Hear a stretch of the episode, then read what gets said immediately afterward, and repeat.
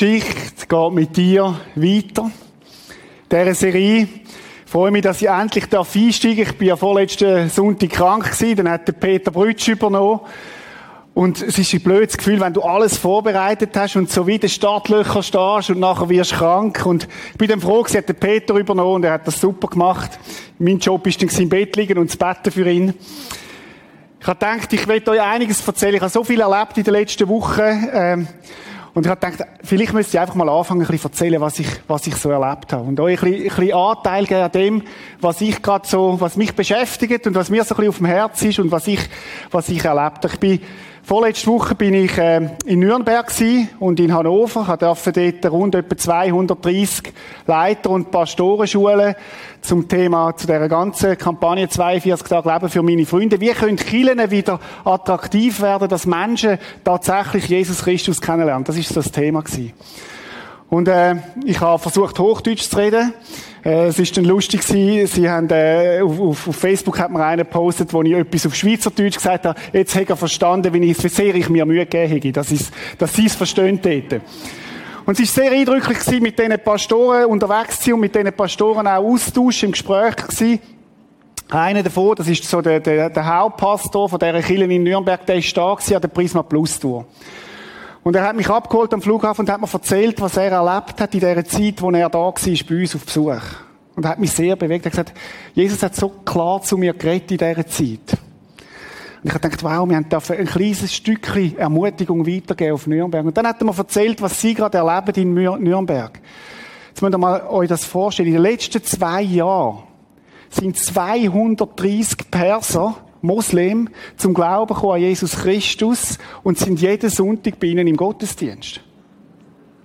230 Leute. Er hat gesagt, er kommt sich manchmal vor wie ein Fremder in seiner eigenen Kirche. Äh, sie haben jetzt, letzten Sonntag, haben sie einen eigenen Pastor eingestellt, extra für die Perser, denen zu dienen. Ist das nicht großartig? Genau. Wo, wo Menschen die auf der Flucht sind und eigentlich keine Hoffnung mehr haben, sich auf die Suche machen, vielleicht aus dem Elend raus und erfahren, da gibt es einen Gott, der lebt, der Realität ist und sie erfahren Jesus Christus persönlich und kommen zum Glauben an ihn. Das hat mich extrem berührt, hat mich extrem wirklich bewegt. Ich dann auf, auf Hannover dort das Gleiche nochmal machen am nächsten Tag. Und dann sind wir ja an dem Willow Creek Leadership Kongress mit 10.000 Leuten. Das war so ein, bisschen ein Vorgeschmack auf den Himmel. Wenn 10.000 Leute singen, Gut, Musik war so laut, dass man sich fast nicht gehört hat singen, aber trotzdem, es war eindrücklich gewesen, einfach zu erleben, mit diesen Leitern zusammen zu sein. Und dann ist mir etwas passiert, da ist eine Frau auf mich zugekommen und hat mich so gemustert. Und ich dachte, was will die? Und, und, und, und hat gesagt, sind Sie der Reto Belli? Und dann habe ich gesagt, ja, der bin ich. Dann hat sie gesagt, Sie haben mein Leben verändert. Dann habe ich gesagt, Ihr Mann ist dabei gewesen. Und ich gesagt, was, was, was ist passiert? Erzählen Sie. Und dann hat sie mir erzählt, dass sie am Live-Channel eine Predigt gehört hätte. Und sie hat die ganze Gottesdienst oder die ganze Predigt müssen brüllen. Sie hat sich dann auf die Suche gemacht, wo es noch mehr von diesen Predigten gegeben ist, auf dem Prisma Homepage gelandet, hat dort sämtliche Predigten vom Prisma gelesen und gesagt, das Leben von mir, von meiner Ehe und von meiner ganzen Familie ist verändert worden. Und ich habe gedacht, wow, ist das nicht großartig? Dass Gott da aus im Land Sachen tut, wo wir gar keine Ahnung haben. Ich bin dann heim hat das meiner Familie erzählt. Und dann hat mir mein Sohn eine Predigt gehalten. Und er hat gesagt, Papa, nicht du hast deren ihre Frau ihr Leben verändert, sondern Jesus.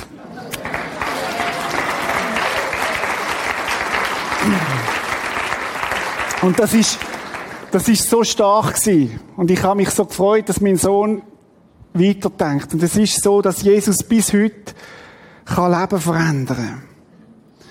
Leben verändern von Menschen. Und auch dein Leben kann er verändern. Ich weiß nicht, wie es dir, aber mich berührt das, zu sehen, was Gott überall, du könntest jetzt die ganze Stunde weiter erzählen, von Geschichten, von Begegnungen mit Menschen, was Gott tut. Und dass Gott tatsächlich will, das 29. Kapitel schreiben mit Menschen wie dir und mir. Dass das soll weitergehen, dass das nicht eine Geschichte ist, wo irgendwo in der Bibel mal aufgehört hat, sondern dass das weitergeht. Ich habe mich so gefreut über die Predigten von Peter Brütsch, auch letzte Woche vom René Christen. Und ich habe in der letzten Woche die Apostelgeschichte etwa vier, fünf Mal durchgelesen. Und es hat mich so fasziniert, was für eine Kraft da ist, was für eine, für ein Power, für einen Mut da ist. Von den ersten Christen, die haben Mut gehabt, zu Jesus zu stehen, weil sie erlebt haben, dass der Jesus, der gekreuzigt worden ist, auferstanden ist, der ist ihnen lieblich begegnet nachher. Und das hat denen die Power gegeben, dass sie gesagt haben, das müssen alle wissen. Alle Menschen sollen die Hoffnung überkommen, die wir haben. Und Leute, das hat mich ganz persönlich neu ergriffen und ich habe mir überlegt, darf ich das sagen? Ich bin so wie neu verliebt in Jesus. Das ist komisch, wenn man das sagt als Mann, aber so neu einfach packt von dem, was Jesus tut und da hat. Und was Jesus heute noch möchte tun. Wir müssen mal schauen, die ersten Christen, was die, wie, wie das Klima war. Der Peter hat das schon erwähnt, ich will es nochmal aufnehmen. Alle trafen sich regelmäßig und einmütig in der Salomonhalle. Das ist eine riesige Halle gewesen. Die haben eine Mega-Church gehabt, weil die haben keinen Platz mehr. Dann hat man das größte Gebäude gesucht, wo man hat, und die sind dort drin. Von denen jedoch, die nicht bereit waren, an ihn zu glauben, wagte keiner, in engeren Kontakt mit ihnen zu treten. Musst du dir das mal vorstellen? Die Christen sind gefährlich ansteckend gewesen. Da ist Ebola und AIDS ein Dreck dagegen. Die sind ansteckend gewesen, da haben sich die Menschen haben gewusst, wenn ich mit diesen Christen in Kontakt komme, Achtung, dann könnte ich Christ werden. Also wenn du heute Morgen da bist und noch kein Christ bist, ist extrem gefährlich. Ich will dich einfach gewarnt haben. Aber das ist das Klima das sie hatten, oder? Viele Christen denken, oh, ich darf mich nicht mit dieser bösen Welt auseinandersetzen. Ich könnte ja angesteckt werden. Das Bild, das die Bibel hat, ist ganz anders. Du steckst die anderen an. Das Bild ist, dass andere von dieser Liebe, von dieser Hoffnung erfüllt werden, weil du sie hast. Und jetzt müssen wir mal schauen, der Gegensatz. Die Leute haben zwar Angst gehabt mit, von den Christen, aber jedermann sprach mit Hochachtung von ihnen. Die Christen haben ein vorbildliches Leben gelebt und die Gemeinde wuchs ständig. Scharen von Männern und Frauen kamen zum Glauben an den Herrn. Und das ist mein Gebet für uns, dass wir das erleben, dass Scharen von Menschen die Hoffnung überkommen, die wir dürfen haben. Sie sind erfüllt vom Heiligen Geist. Ich bin jetzt Zeit in einer Ausbildung. HSG St. Gallen, und dort habe ich etwas gelernt. Ein Elevator Pitch. Wisst ihr, was das ist? Du gehst in den Lift rein, Elevator heisst Lift, du gehst in den Lift rein und du musst dich in 60 Sekunden in dieser Liftfahrt am anderen so präsentieren, dass er am Schluss bei dir etwas kauft. Einfach gesagt. Man tut sich vorstellen und hofft dann irgendwie Verknüpfung können zu machen mit, mit dem eigenen Business und so weiter. Das lernen Geschäftsleute. Habe ich gedacht, wie blöd sind wir Christen? Haben wir jemals gelernt, einen Elevator Pitch, was das ist? Oder ich tue euch mal meine präsentiere, ich bin der Reto Pelli. Ich bin leidenschaftlicher Pfarrer in der Kirche im Prisma und ich glaube an Jesus Christus, dass der kann dein Leben verändern. Das ist mein Elevator Pitch. Und komm doch nächsten Sonntag mal schauen. Das wäre dann so der Haken dahinter. Ich, will euch dich mal fragen, wie stellst du dich vor, wenn du dich vorstellst in einer Runde, wo du neu bist? Ich bin der Peter Huber. Ich bin Bäcker von Beruf und backen feine Brötchen. Wie wär's, wenn wir Christen würden mutiger werden und sagen, hey, etwas von dieser Hoffnung, die wir haben, von dieser tiefen Überzeugung, die wir haben, in einer Natürlichkeit weitergeben. Nicht aufgesetzt, sondern natürlich. Ich bin der Hans Meyer, bin Elektriker und ich habe eine lebendige Beziehung zu Jesus Christus. Du kannst sicher sein, die Leute werden nachfragen, wenn, wenn, wenn es das ist. Das ist so etwas, was ich gelernt habe in diesem Kurs. Aber das hat mich auch beeindruckt an der Apostelgeschichte. Sie sind wie natürlich unterwegs gewesen. Das ist für sie selbstverständlich gewesen. Und die Apostelgeschichte ist weitergegangen und die Kirchen sind gewachsen und wenn sie nicht gestorben sind, so leben sie noch heute, oder? Das wäre doch schön, wenn die Geschichte so weitergeht. Aber Leute, leider, leider ist es nicht so ganz immer nur so einfach gelaufen. Und bis heute ist die Bewegung wo wir ein Teil sind davon, wo angefangen hat mit, mit Jesus Christus, mit diesen zwölf Jüngern, ist immer wieder bedroht. Und wenn ich Kirchen berate, Land auf, Land ab, dann stelle ich immer wieder fest, es ist tatsächlich so, dass viele Kirchen bedroht sind. Wir haben heute in der, in der Schweiz statistisch gesehen so viele Kirchenaustritte wie noch nie. Wir sind in einer Zeit, Ich habe den Kirchen, wo ich war, bei den Pfarrern, wo ich da geholfen habe, letzte, vorletzte Woche, Bund FG, über, über 300 oder über 400 Kirchen, durchschnittliches Gemeindewachstum 1,5 Personen pro Jahr. Das muss uns beschäftigen. Und ich möchte heute Morgen mit dir darüber nachdenken, was ist es denn, wo die Bewegung kann zum Erliegen bringen? Was ist es denn, wo, wo vielleicht auch dein persönlicher Glaube kann zum Erliegen bringen? Lass mich noch mal einen Moment miteinander einfach still werden und Jesus wird Erlaubnis erteilen, dass er für unser Leben reinreden heute Morgen. Und Jesus Christus, ich möchte dir danken, dass du da bist heute Morgen, der lebendige Gott, der lebt. Und wo eine extreme Leidenschaft hat für uns Menschen. Danke, dass du jeden kennst heute Morgen und weißt, wie er da ist. Und ich möchte dich bitten, Jesus, dass du selber zu uns redest. Zu jedem Einzelnen, aber auch zu der ganzen Kirche heute Morgen. Im Kino, am Podcast, wo auch immer. Danke, Herr. Wir laden dich ein, Heiliger Geist, dass du die Leitung übernimmst heute Morgen. Amen. Was kann eine Bewegung zum Erliegen bringen? Was kann es sein, wo, wo eine Kille kann zum Stoppen bringen, dass sie plötzlich eben nicht mehr wächst, dass sie stirbt? Wir gehen jetzt in der Apostelgeschichte vom letzten Sonntag oder vorletzten Sonntag, gehen wir 20 Jahre weiter führen. Also wir gehen jetzt weiter, so, so, die erste Missionsreise von Paulus ist ist gerade hinter ihm gewesen. Paulus ist ja umgezogen mit dieser Botschaft und hat angefangen, Kirchen zu gründen, überall. Sind kleine Gemeinschaften entstanden. Menschen sind zum lebendigen Glauben gekommen an Jesus und sie haben sich dann getroffen in Häusern und dann sind Kirchen entstanden. Überall sind Gemeinden gegründet worden. Auch in Gebieten, wo es keine Juden hat, sind Gemeinden gegründet worden. Und dann ist der erste große Konflikt entstanden. Der Konflikt, der bis heute, glaube ich, oft der Grund ist, warum Menschen nicht mehr in die Kirche gehen. Es ist nämlich ein Konflikt zwischen den Juden, die Christen geworden sind, und zwischen den Heiden, die keine Juden sind und Christen geworden sind. Das Thema war, und die Frage ist vielleicht bis heute auch, wie gut muss ich sein, dass ich zu der Kirche gehören Wie gut muss ich sein, dass ich ein Teil sein in dieser Bewegung? Wie gut muss ich sein, dass ich dazugehören darf. Wie gut, wie viele Regeln muss ich einhalten? Wie heilig muss ich denn sein? Was muss ich alles schon unter den Füßen haben, damit ich darf zu den Kirche gehören?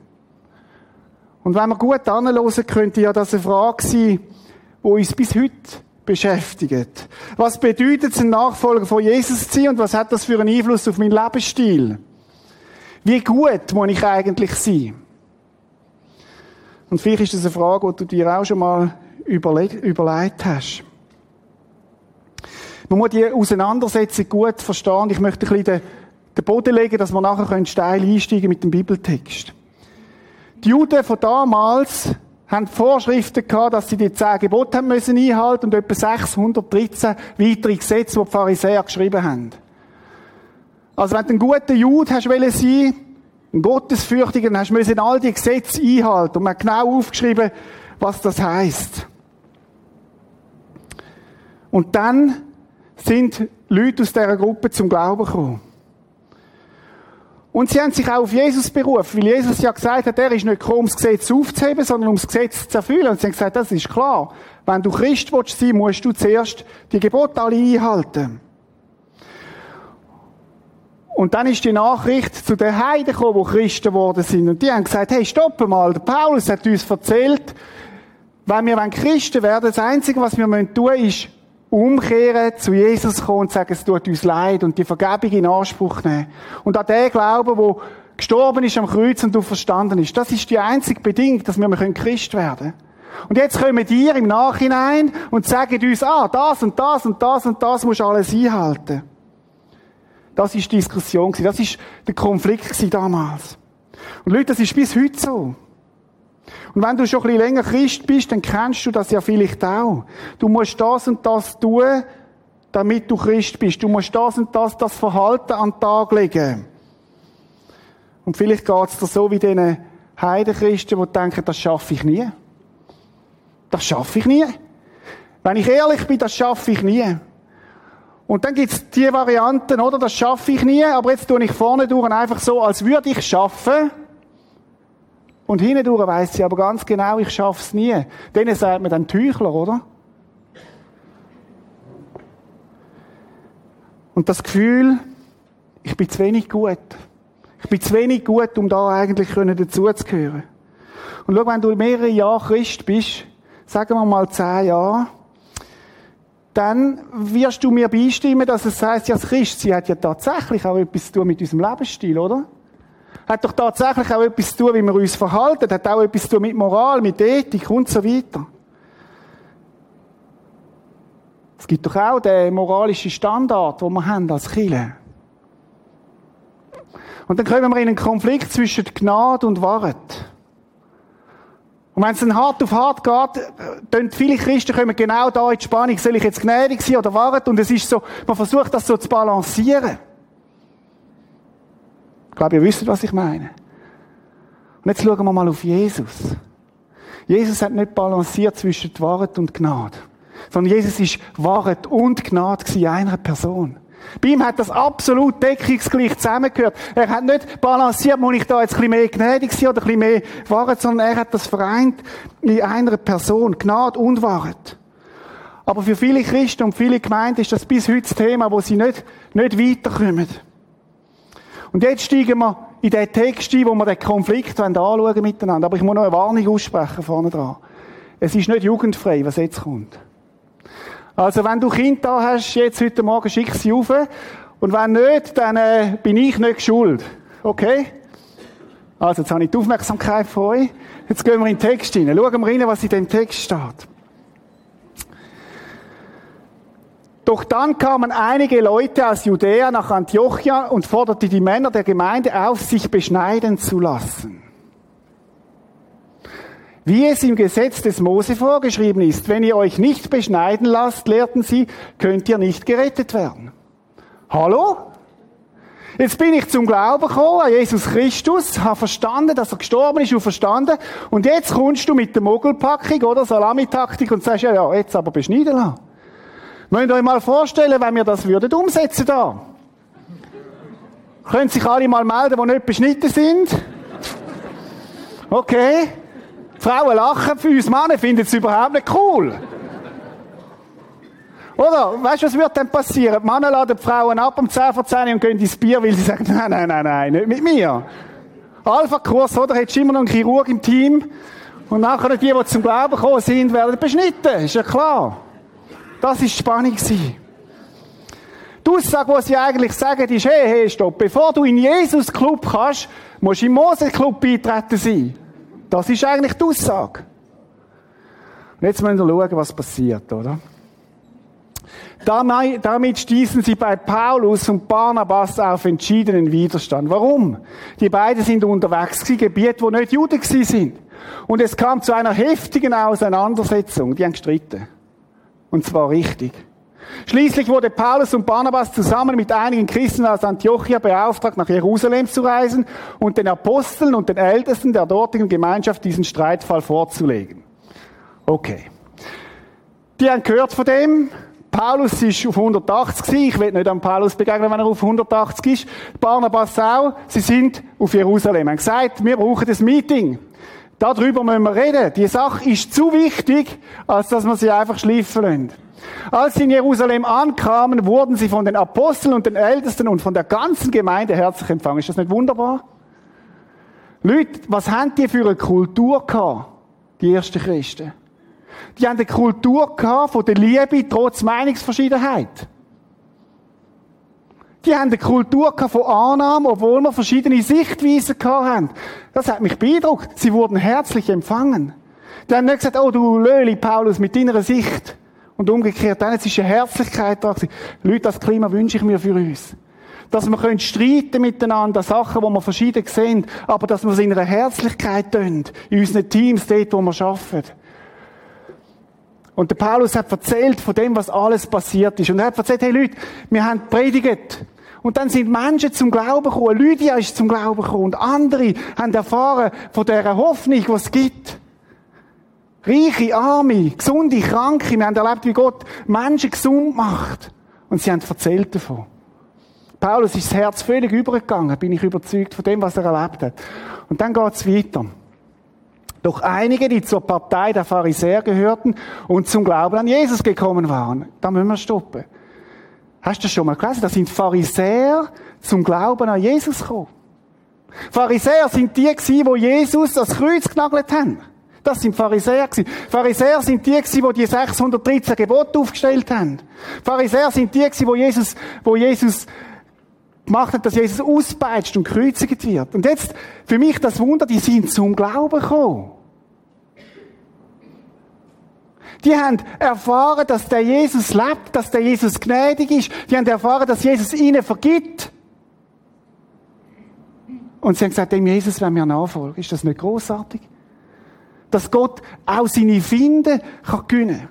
Vielleicht bist du heute Morgen da und eigentlich hast du, Gott sagst, wenn du ganz ehrlich bist, eigentlich schießt dich das an mit Gott. Bleib mal bloß weg mit dem, ich bin nur meiner Freundin lieb da oder weiß ich was. Gibt eine gute Nachricht für dich. Gott hat dich trotzdem gerne.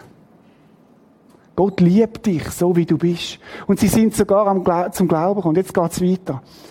Sie standen auf und erklärten, man muss die Nichtjuden beschneiden und dazu auffordern, das Gesetz des Mose zu befolgen. Hey, wenn das wirklich ernst meint, mit Jesus nachfolgen, dann bitte die Gesetze einhalten und bitte euch beschneiden lassen. Sonst geht das gar nicht. Das ist die Botschaft, die da gekommen ist. Es geht weiter. Nachdem man lange und intensiv miteinander diskutiert hat, erhob sich Petrus. Wer ist der Petrus? Petrus ist der, einer vom engsten Kreis von Jesus, wo mit ihm zusammen war und mit ihm alles erlebt hat, ist der, der auf dem Wasser gelaufen ist und abgesoffen ist und nachher wieder heimgelaufen ist auf dem Wasser. Müssen wir einmal darüber predigen, wie ist eigentlich der Weg von Jesus, wo er mit dem Petrus zurückläuft auf dem Wasser. Richtig coole Szene. Petrus ist der, der dabei war, wo es 5000 Menschen durch ein Wunder satt worden sind. Petrus ist der, der mit Jesus auf dem Berg der Verklärung war und dort mit Jesus ganz nahe Freundschaft hatte. Petrus ist aber auch der, der Jesus verleugnet hat, was eng geworden ist. Und Petrus ist der, der nachher erlebt hat, dass Jesus gestorben ist und du verstanden ist. Und nachher vor den Leuten angestanden ist und gesagt, Leute, ab Pfingsten, kehrt um. Kehrt um zu Jesus. Er meint's gut. Und Petrus hat eine Autorität in dieser Versammlung. Und er ist aufgestanden und er sagt Folgendes. Liebe Brüder, wie ihr alle wisst, hat Gott euch seine Entscheidungen schon vor langer Zeit klar gemacht. Hä? Damals, als er mir den Auftrag gab, den Nichtjuden die Botschaft des Evangeliums zu verkündigen und als sie durch mich die Botschaft hörten und zum Glauben kamen. Ah, stimmt ja. Petrus, klar, du hast uns ja erzählt, du hast den Traum, die Vision gehabt, dass du solltest zu, zu den Heiden gehen, zu den Nichtjuden und ihnen das Evangelium bringen. Stimmt ja, Petrus, die Geschichte mit dem Cornelius, dem römischen Hauptmann. Gott hat dir das auch gezeigt. Ah, danke, Petrus, dass du uns daran erinnerst. Und die Leute hat so lange, ja, stimmt, stimmt, Petrus hat recht. Das ist, das ist die Story damals.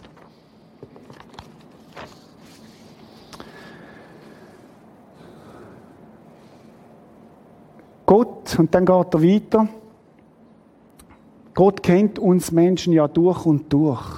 Andere Übersetzung heißt Gott, der die Herzen kennt und er hat die Echtheit ihres Glaubens bestätigt, indem er ihnen genau wie uns den Heiligen Geist gegeben hat.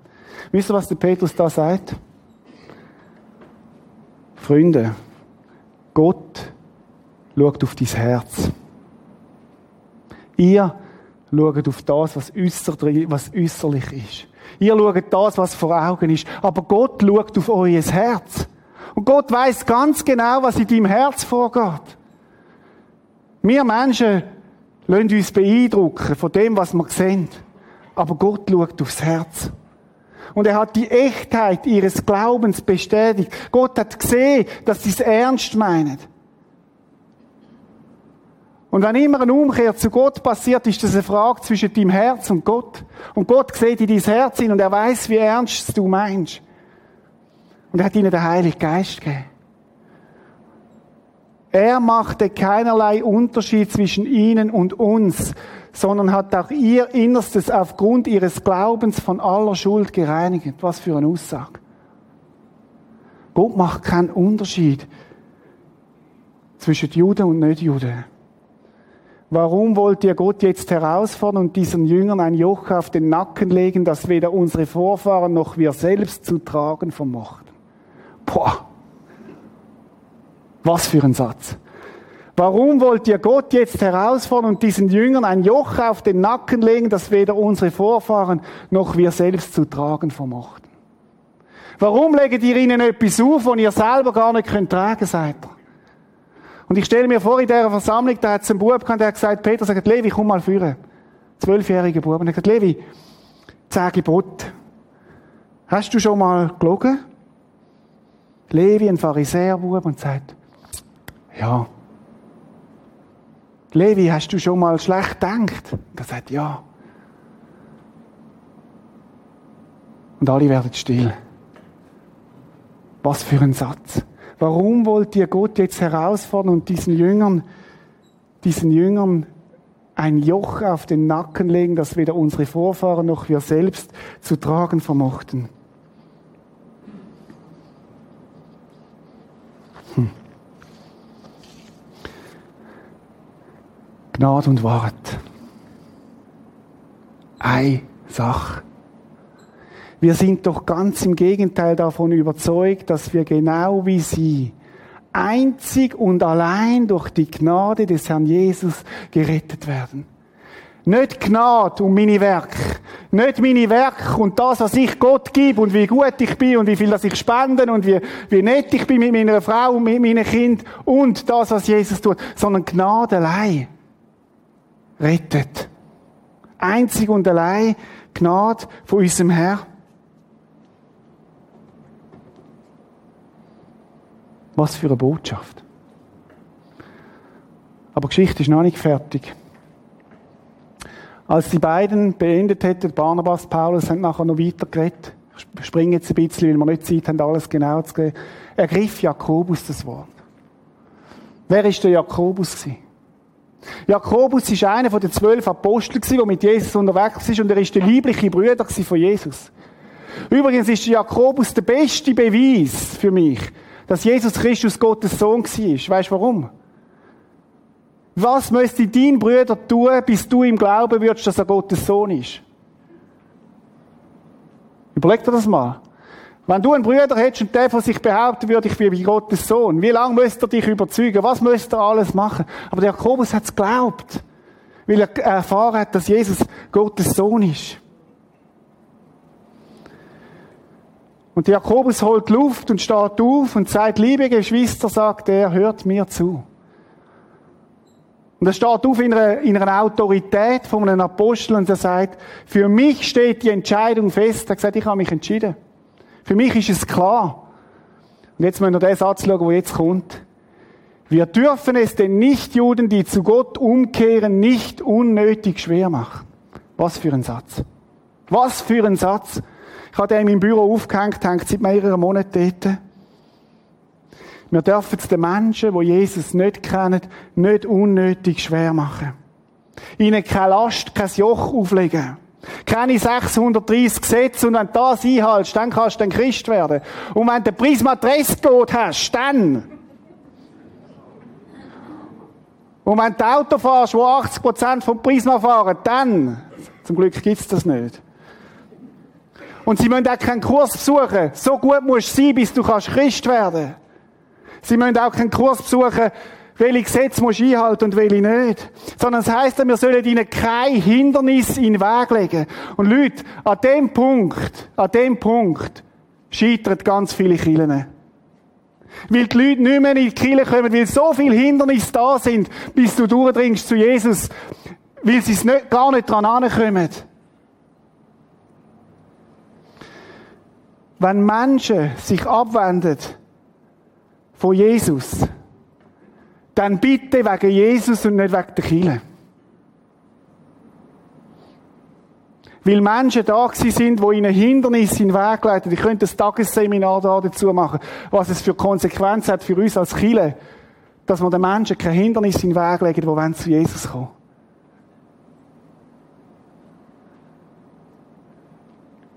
Wir dürfen es den Nichtjuden, die zu Gott umkehren, nicht unnötig schwer machen. Ich möchte dich heute Morgen fragen, hast du Kielen erlebt, wo dir ein Joch aufgelegt hat? Vielleicht in deiner Jugend. Vielleicht im Unterricht. Vielleicht in einem Zuhause, wo man gesagt hat, und das macht man nicht als Christ, und das darf man nicht, und das tut man nicht, und so verhält man sich nicht. Und aus dir wird nie ein guter Christ, wenn du so weitermachst. So ein Joch. Und der Pfarrer hat noch gesagt, wenn du das erlebt hast, möchte ich mich im Namen von meiner Familie entschuldigen.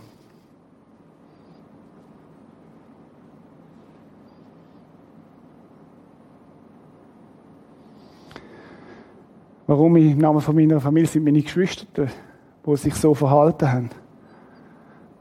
Es tut mir leid, dass du das erfahren hast. Ist nicht recht. Ist nicht recht.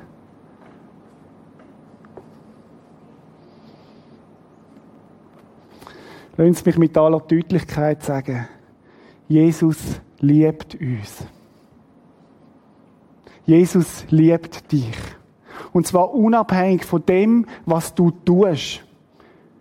Unabhängig von dem, wie gut du bist. Er liebt dich. Er nimmt dich an, brutto, so wie du bist, total. Und wenn ich mich ausrichte auf Jesus, dann mache ich es nicht, damit er mich liebt, sondern weil er mich liebt.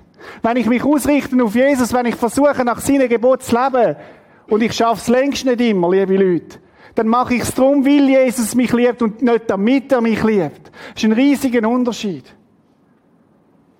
Und bitte lasst uns das so auch lehren und erzählen. Jesus liebt uns und weil er uns liebt, gehen wir mit ihm und nicht damit er uns liebt.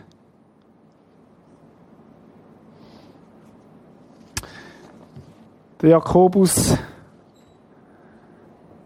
geht weiter und sagt, allerdings sollten wir sie in einem Brief dazu auffordern, folgende Dinge zu unterlassen. Jede Verunreinigung durch Essen von Fleisch, das den Götzen geweiht ist und jede Form von Unmoral, sowie den Genuss von Blut und von nicht ausgeblutetem Fleisch. Was?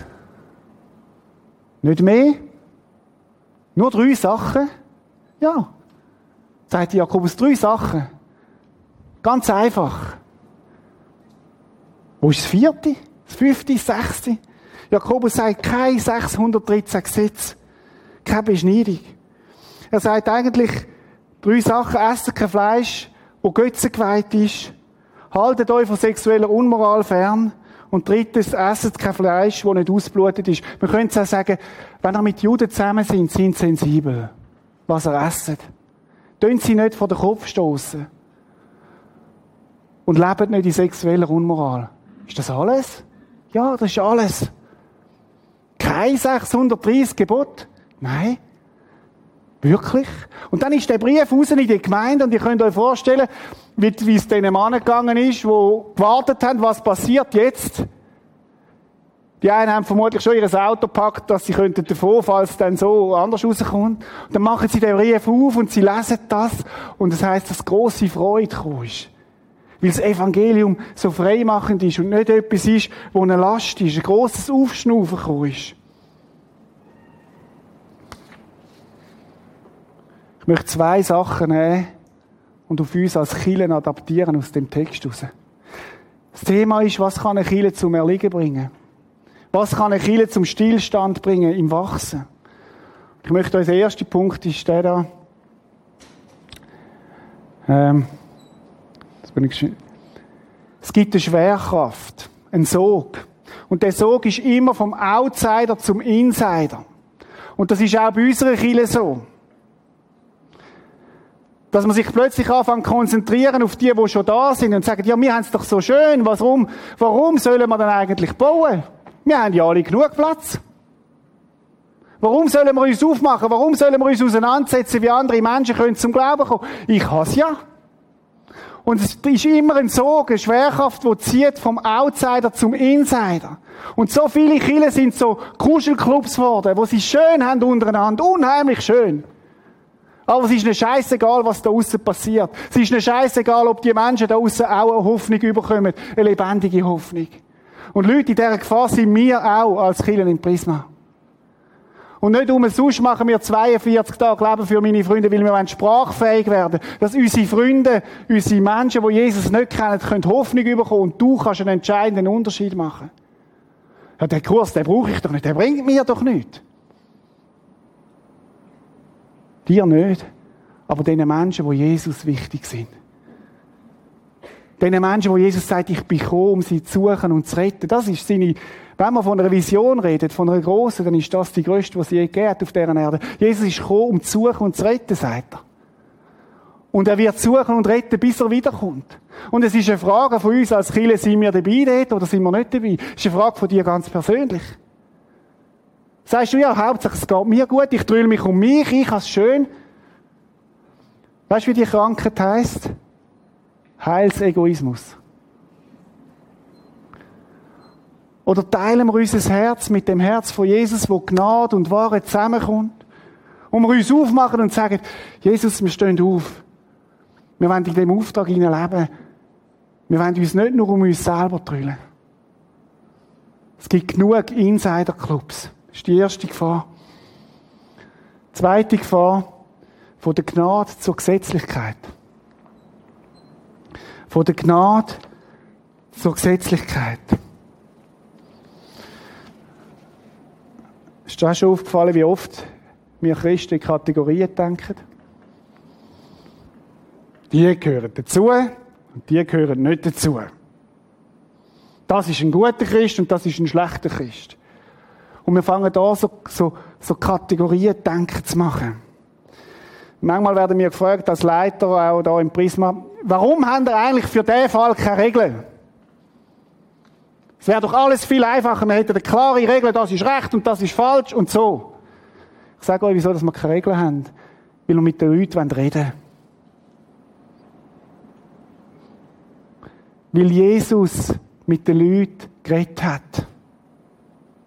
Weil Jesus nicht einfach nackte Regeln, kalte, brutale Regeln aufgestellt hat, sondern weil er mit den Leuten geredet hat. Oder da sind so unterwegs, Jesus mit seinen Jüngern, und dann sieht er den Zachäus, den Zöllner, oh, den Zöllner, und sagt, Zachäus, komm oben ab, ich will bei dir essen. Und Peter sagt, hey, stopp, Jesus, Kategorie Zöllner, haha, geht gar nicht.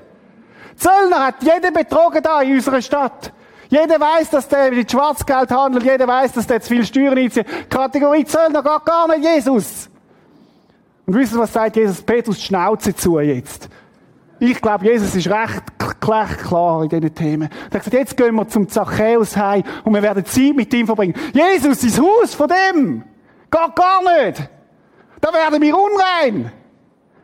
Und Jesus sagt, erst recht gehen wir essen dort miteinander. Und du kommst mit und lernst etwas, Petrus. Und sie sind essen. Und Jesus hat Gnade und Wahrheit zusammengebracht. Und der Zachäus heisst nachher, ist rausgegangen und hat die Hälfte von seinem Vermögen verschenkt. Und die, die er betrogen hat, hat das dreifach zurückgegeben.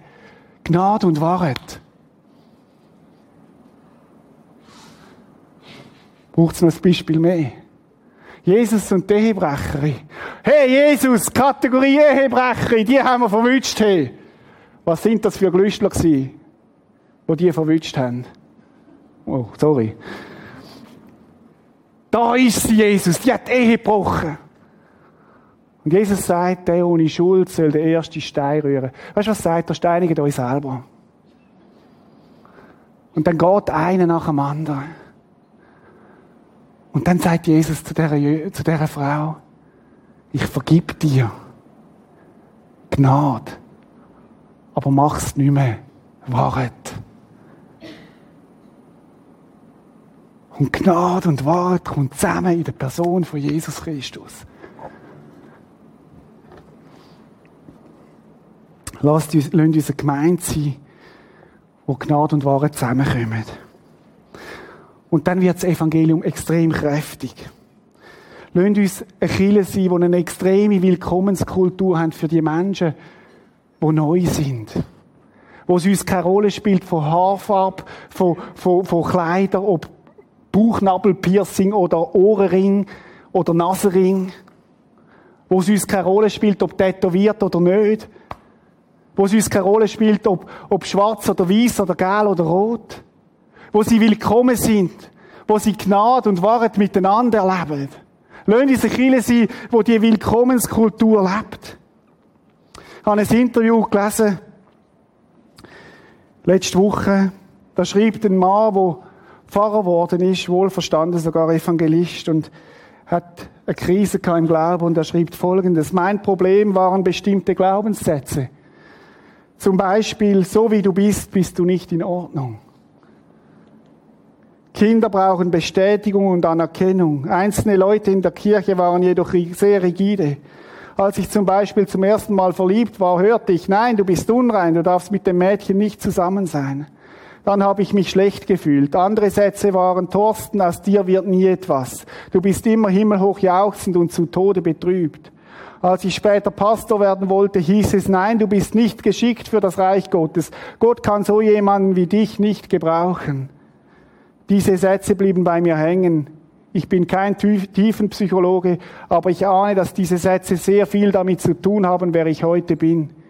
Ich habe mein Leben lang ein Problem mit meinem Selbstwert. Ich frage mich, bin ich eigentlich gut genug für Gott?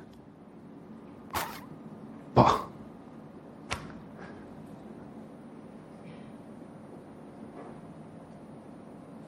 Was für eine, was für eine Frage. Und ich sage dir, du bist genug für Gott. Der Satz, deshalb steht für mich die Entscheidung fest. Wir dürfen es den Nichtjuden, die zu Gott umkehren, nicht unnötig schwer machen. Und Leute, dafür stehe ich und dafür werde ich mich einsetzen in dieser Kille, dass wir nicht in diesen Sog hineinkommen. Vom Outsider zum Insider. Und von der, Gesetzlich von der Gnade zu der Gesetzlichkeit. Ich komme zum Schluss. Wie gut, wie gut muss ich sein, dass Gott mich annimmt?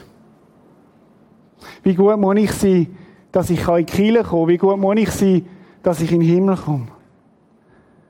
Und vielleicht sind es genau so Sätze, wo auch bei dir irgendwo haftet, noch tief. Du langst nicht, du bist nicht genug, es genügt nicht. Mit dir doch nicht. Dich kann Gott nie brauchen und so weiter. Ich möchte, dass ich, ein Joch mitgebracht heute Morgen. Das ist ein Joch. Tut man einen Ochs oder eine Kuh oder weiss auch nicht, ein Ross drunter. Und legt es an. Und manche von uns haben so ein Joch auf sich, so, einen, so eine Last. Und es kommt davor wie ein Wahnsinnsgewicht und du denkst, das schaffe ich nie. Das schaffe ich nie ich, ich, ich zerbreche unter dem und ich möchte heute Morgen sagen, heute Morgen ist der Morgen, um das Joch abzuziehen. Wo Jesus sagt, ich bekomme um das Joch zu zerbrechen. Warum wollte Gott jetzt herausfordern, diesen Jüngern ein Joch auf den Nacken legen, das weder unsere Vorfahren noch wir selbst zu tragen vermochten? Wir sind doch ganz im Gegenteil davon überzeugt, dass wir genau wie sie einzig und allein durch die Gnade des Herrn Jesus gerettet werden. Und schau, wenn du so ein Joch auf dir hast, dann möchte ich dir sagen, heute ist der Morgen, um das Joch loszulassen. Um das Joch abzuziehen, weil Gnade einzig und allein, Gnade von Jesus Christus langt. Vielleicht bist du heute Morgen da und hast genau das aus deiner Kindheit drauf. Dann sage ich, heute ist der Tag zum Abziehen. Du bist nicht mehr unter dem Joch, nicht mehr unter dieser Sklaverei, weil Gott dich befreit hat. Und heute Morgen ist das Botschaft, dass Jesus gekommen ist, um dich zu befreien. Dass du nicht unter dem Joch musst stehen. Wir werden miteinander das Lied jetzt hören, das heißt No Longer Slaves. Und es ist so eine Sache mit so Liedern. Ich glaube, dass es ganz besondere Momente sein können wo Gott das Lied braucht, ein Musikstück braucht, um zu deinem Herz zu reden. Ich habe immer wieder erlebt, dass Lieder eine Kraft haben, die Veränderung schafft. Wenn Gott in das Lied hineinkommt. Und in diesem Lied heißt folgendes. No longer slaves. Deine Melodie macht mich wieder frei. Du umgibst mich mit dem Lied der Befreiung von allem, was mich quält. Nimmst meine Ängste mit. Ich bin nicht mehr Sklave der Angst. Ich muss nicht mehr in dieser Unsicherheit sein, lang ich oder lang ich nicht. Wo Gott sagt, nein, es langt, weil Jesus für dich gestorben ist, weil Jesus dich liebt. Ich bin ein Gotteskind. Ich bin nicht mehr ein Sklave der Angst, ich bin ein Gotteskind. Schon im Mutterleib hast du mich gewählt. Liebe rief nach mir. Ich bin neu geboren, bin ein Teil von dir. Dein Blut fließt nun in mir. Du teilst das Meer, jetzt kann ich diesen Weg gehen. Du leitest mich auf festem Grund. Du rettest mich. Jetzt stehe ich hier und sing. Ich bin ein Gotteskind. No longer slaves.